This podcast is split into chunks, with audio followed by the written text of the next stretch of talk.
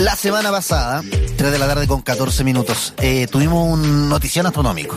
Por primera vez pudimos ver el agujero negro que está al centro de la Vía Láctea. Esto despertó obviamente nuestro apetito por estas regiones del universo, así que ahora vamos a estar revisando una investigación de la revista Nature que habla sobre la fusión de agujeros negros. Esto lo comentamos con Paulina Lira, doctora en astronomía y académica de la Facultad de Ciencias Físicas y Matemáticas de la Universidad de Chile. Paulina, ¿cómo estás? Y gracias por estar acá en Radio Sachi Santiago Televisión. Hola, ¿qué tal? Bien, todo, todo bien por acá. Genial. Oye, Paulina, eh, antes de, entrar en la, materia que nos convoca, que es la fusión de los agujeros negros, eh, lo que pasó la semana pasada, ¿por qué eh, es tan importante, relevante? Lo comentamos con nuestro panelista de astronomía en su momento, que es como casi contraintuitivo que sea más difícil o que haya sido más complicado y que haya tomado más tiempo ver un agujero en nuestra propia Vía Láctea que otra cuestión que estaba mucho más lejos, ¿no? Al menos para la gente que no conoce mucho de, de astronomía. ¿Qué nos puede decir al respecto? Sí, ahí el tema fue que nuestro agujero negro, por ser más chiquitito, muestra más variaciones en la estructura que lo rodea. Mm. Porque son regiones más pequeñas, entonces el material, eh, en un rato que uno está observando el agujero negro, el material cambia mucho en su, en su eh, distribución, porque está dando vuelta el material. Entonces eso hizo que fuera mucho más difícil el poder entender exactamente lo que se estaba viendo, porque cada imagen era en el fondo eh, una imagen borrosa debido a este movimiento constante del material en, torno al agujero negro. Mm. Oye, Paulina, ¿y cómo nosotros eh, acá en la Tierra leemos, como voy a ir vinculando con la conversa que tiene que ver con la fusión de los agujeros negros, ¿no? ¿Cómo vamos recibiendo las ondas gravitacionales que provocan los agujeros negros? ¿Con qué las leemos y cómo se interpretan? Las observamos con unos instrumentos que se llaman eh, interferómetros de láser. Lo que pasa es que estas ondas gravitacionales viajan por el espacio y lo que hacen es deformar el, espacio y el tiempo. Pero son cambios diminutos, realmente muy, muy, muy chiquititos. Y se requiere de mucha tecnología para poder detectarlos. Y eso se hizo por primera vez en 2015. Y desde entonces ya se han detectado muchos eventos, pero de hecho se están desarrollando nuevos instrumentos que se van a poner incluso en el espacio que van a poder detectar aún más ondas gravitacionales. Y la manera que se hace es que con un rayo láser lo que se hace es medir distancias.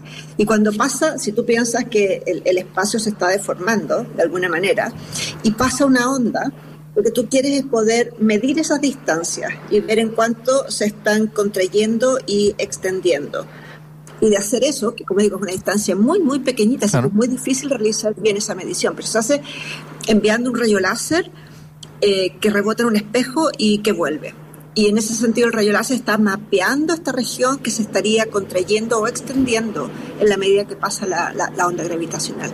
Y de obtener esas mediciones, entonces uno dice, ya, pasó una onda gravitacional por aquí. Oye, Paulina, y Claro, sabemos que los agujeros negros son increíblemente masivos, por lo mismo eh, tienen también una potencia de atraer y absorber casi todo lo que hay eh, cerca de ellos ahí en el universo. ¿ah? Pero eh, que, quería, de hecho quería ir para allá, porque no todos, hay, hay, una excepción a la regla. Entonces, para que justamente nos contaras de eso, porque de alguna manera nos, nos complica la complicación también de la fusión de agujeros negros, etcétera. Hay agujeros negros de todos los tamaños.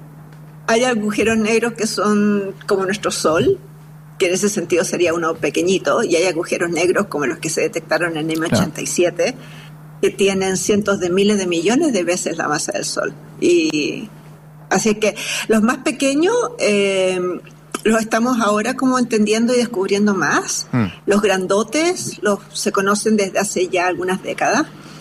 Pero no, los hay de todos los colores y sabores. Y justamente esta diferencia en tamaño eh, y qué tan masivos son unos versus otros genera que generalmente el más grande atrae también a los más pequeños, ¿no? Así es como empiezan las fusiones de los agujeros negros. A ver, lo que pasa es que todo objeto que, que tiene una masa grande, irrespectivo de si es un agujero negro o no, va a atraer objetos que están en su... En, su Incluyendo otros agujeros negros eventualmente si es que algo anda por ahí que es un agujero negro, lo va a traer. Pero es lo mismo que atraer otras estrellas, o sea, no hay diferencia. Llegado el momento, todo esto es gravitación simplemente. Mm. Y lo que importa es que los objetos tengan masa. Y si hay un objeto que es bastante masivo, eh, y claro, los agujeros negros pueden llegar a ser muy masivos, entonces van a atraer todo aquello que ande más o menos cerca. Y, eh, cuando, bueno, ah, ya, y tu pregunta era entonces, ¿qué pasa cuando se fusiona? Lo que se atrae es otro agujero negro. Mm. Y claro, del proceso final de la fusión de estos dos sistemas, entonces cuando se emite una, una onda gravitacional. Y justamente cuando se están atrayendo, es como una especie de danza, ¿no? La gente que ha ido quizás al MIM y ha tirado esta pelotita que, que va como en un hoyo y empieza a girar, girar, girar y va como rondando este hoyito del centro. Es como un poquito ese movimiento, ¿no? Lo que hacen entre los, agujeros negros, se atraen y siguen de lejos, se atraen. De, nuevo, de nuevo, esto si tú tienes dos estrellas, que están atrayéndose gravitacionalmente y hay muchas estrellas que se les llaman estrellas binarias. ¿Ok? Que significa que viven en pares. Y lo que hacen es exactamente la misma danza. ¿ya? Si tú, una girando en torno a la otra, lo mismo. ¿ya? La diferencia, la gran diferencia por un agujero negro es lo que pasa al final. ¿ya? Porque al final, debido a que son objetos tan, tan densos, es al final de esta danza, cuando todo es increíblemente rápido, energético, y finalmente se emiten las radios, las ondas gravitacionales. Pero cuando los dos objetos están suficientemente lejanos, el hecho de que sean agujeros negros en particular no hace una gran diferencia. Hmm. Paulina, y la mm, investigación que, se publicó ahí en, Nature habla justamente de eh, que al parecer no, no tenían una órbita circular antes de, la, de esta fusión los agujeros negros, porque esto es sorprendente también para los astrónomos que, que investigan estas zonas del universo. Ya, y ahí sí que nos vamos entonces a lo que es particular de agujeros negros que están girando uno en torno al otro. Porque toda la teoría te dice que cuando ya están muy, muy, muy, muy cerca el uno del otro, donde ahí sí que ya importa que son agujeros negros y no algún otro tipo de cuerpo, en ese momento todo, apunta a que la, órbita justo antes de la fusión, justo antes de la emisión de la onda gravitacional, para ese entonces la órbita debiese ser circular y lo que se encontró es evidencia en este objeto de que la, la, órbita no era circular al momento de la fusión y de la emisión de la onda gravitacional. Y la, el tema es que nosotros no vemos, así como nuestros propios ojos, no esta danza, sino que lo interpretamos a través de ondas gravitacionales. Entonces, la llegada de estas ondas gravitacionales, eh, ¿cómo nos permite decir que esta, entre comillas, danza está siendo circular o otra forma, elíptica, qué sé yo? Sí, no, ahí yo no sé, yo no trabajo en ondas gravitacionales, entonces si tú me, me muestras así, mira, así se observa, así como si eh. yo te, te mostrara un resultado de un electrocardiograma.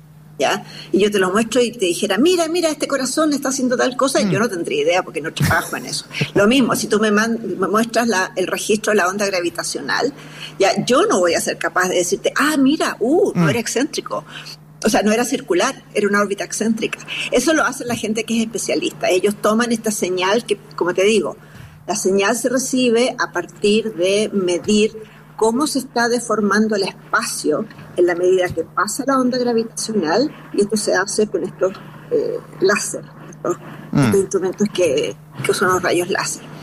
Y bueno, a partir de eso entonces se, tiene este registro, que te juro que se ve como un electro, electrocardiograma o algo parecido.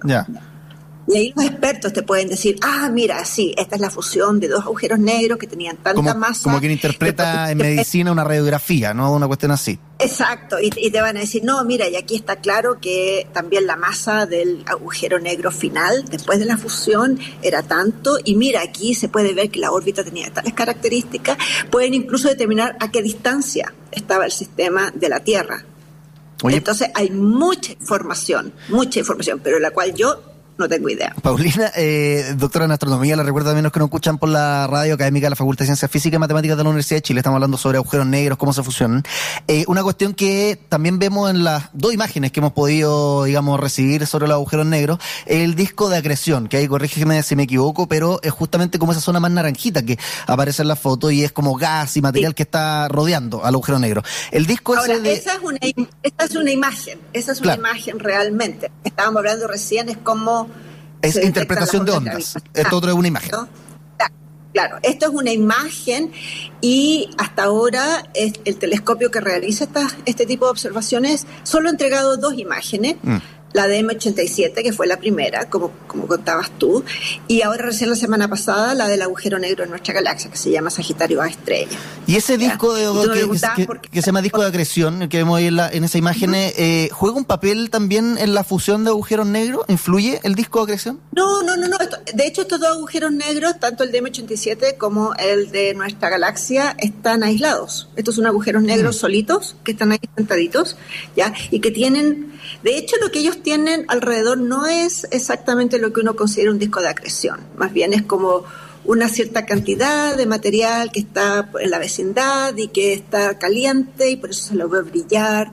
Un disco de acreción propiamente tal es ya una estructura mucho más grande, mucho más masiva y que está alimentando al agujero negro.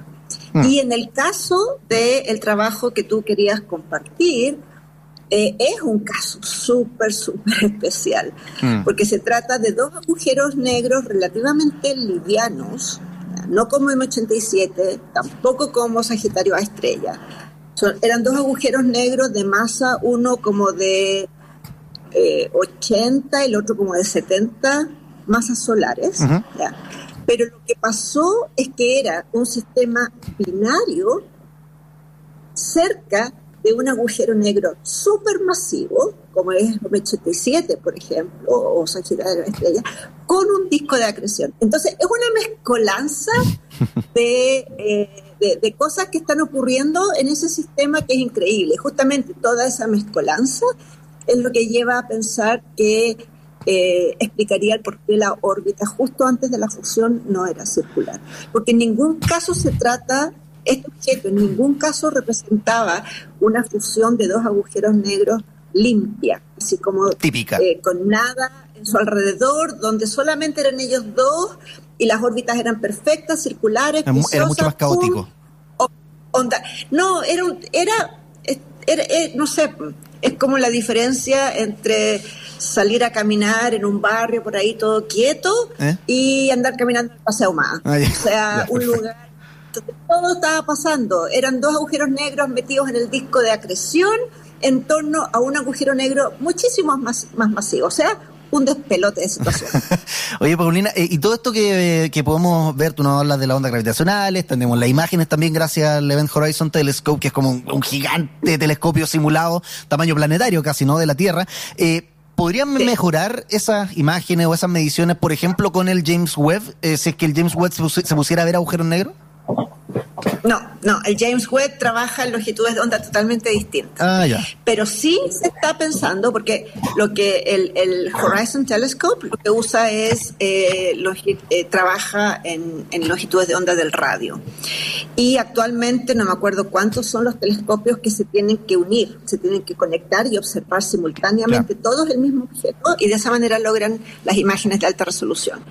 Y, eh, por ejemplo, comparado a, a los datos que se obtuvieron para el primer eh, agujero negro que se observó en 87, ya se han incorporado varios telescopios más a este como circuito. Y la idea es que va a continuar, incluso parece que se están construyendo algunos especialmente para que se unan. Y si todo fuera perfecto, la idea es incluso poner algún telescopio que también se pueda unir a esta red en el espacio y con eso ya la resolución que se obtendría sería fantástica. y se estaríamos simulando un, telescopio más grande incluso que la Tierra, que es como la idea de lo que simula el Event Horizon. Exacto. Mm. Actualmente, más o menos como el tamaño de la Tierra, si ponemos algo en el espacio, podemos tal vez tener un telescopio que sea dos, tres veces más grande, quién sabe. Así es que esos son planes esos son planes todavía, pero, pero está, ya, ya, ya están las ideas dando vueltas, ya están las primeras personas tratando de, apuntar para allá. Paulina, antes de, despedirnos, una pregunta que la semana pasada, cuando nos, llegó esta imagen del agujero negro al centro de la Vía Láctea, la comentamos con nuestro panelista, que es académico más de Lusach. Eh, lo dejamos ahí como en suspenso, ¿no? Porque me dijo como, eh, acá es soñar solamente. ¿Sabemos para dónde va eh, toda la materia que absorbe un agujero negro? Uh, excelente pregunta. no, no tenemos idea. No tenemos idea. ya. O sea, si me absorbiera el agujero negro, ahí quizás me entere, pero antes, hasta ahora no sabemos. Sabemos que se, sabemos que se une al agujero negro. Mm. Pero la verdad, no tenemos la, la, el conocimiento físico para entender realmente la naturaleza de la materia en el agujero negro mismo. Sabemos que es una región de altísima densidad. Mm pero todo nuestro conocimiento físico no alcanza, no alcanza para entender qué es lo que está pasando realmente ahí adentro.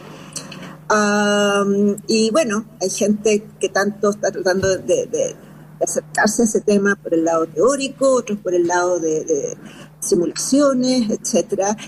Pero nos falta otro Einstein, nos falta otro Einstein que nos venga aquí a, dar un empujoncito y que nos cuente que nos cuente qué es lo que pasa al interior de un agujero negro. Ojo, ojo que, al interior del agujero negro es distinto del horizonte de eventos. Así sabemos lo que pasa al interior del horizonte de eventos. Lo que no sabemos es el agujero negro mismo, que es este objeto infinitamente pequeño, infinitamente denso que está sentado al centro. General Paulina, oye, muchas gracias por compartir con nosotros, doctora en Astronomía Académica de la Universidad de Chile. Te mando un abrazo grande, que estés bien. Igualmente. chao.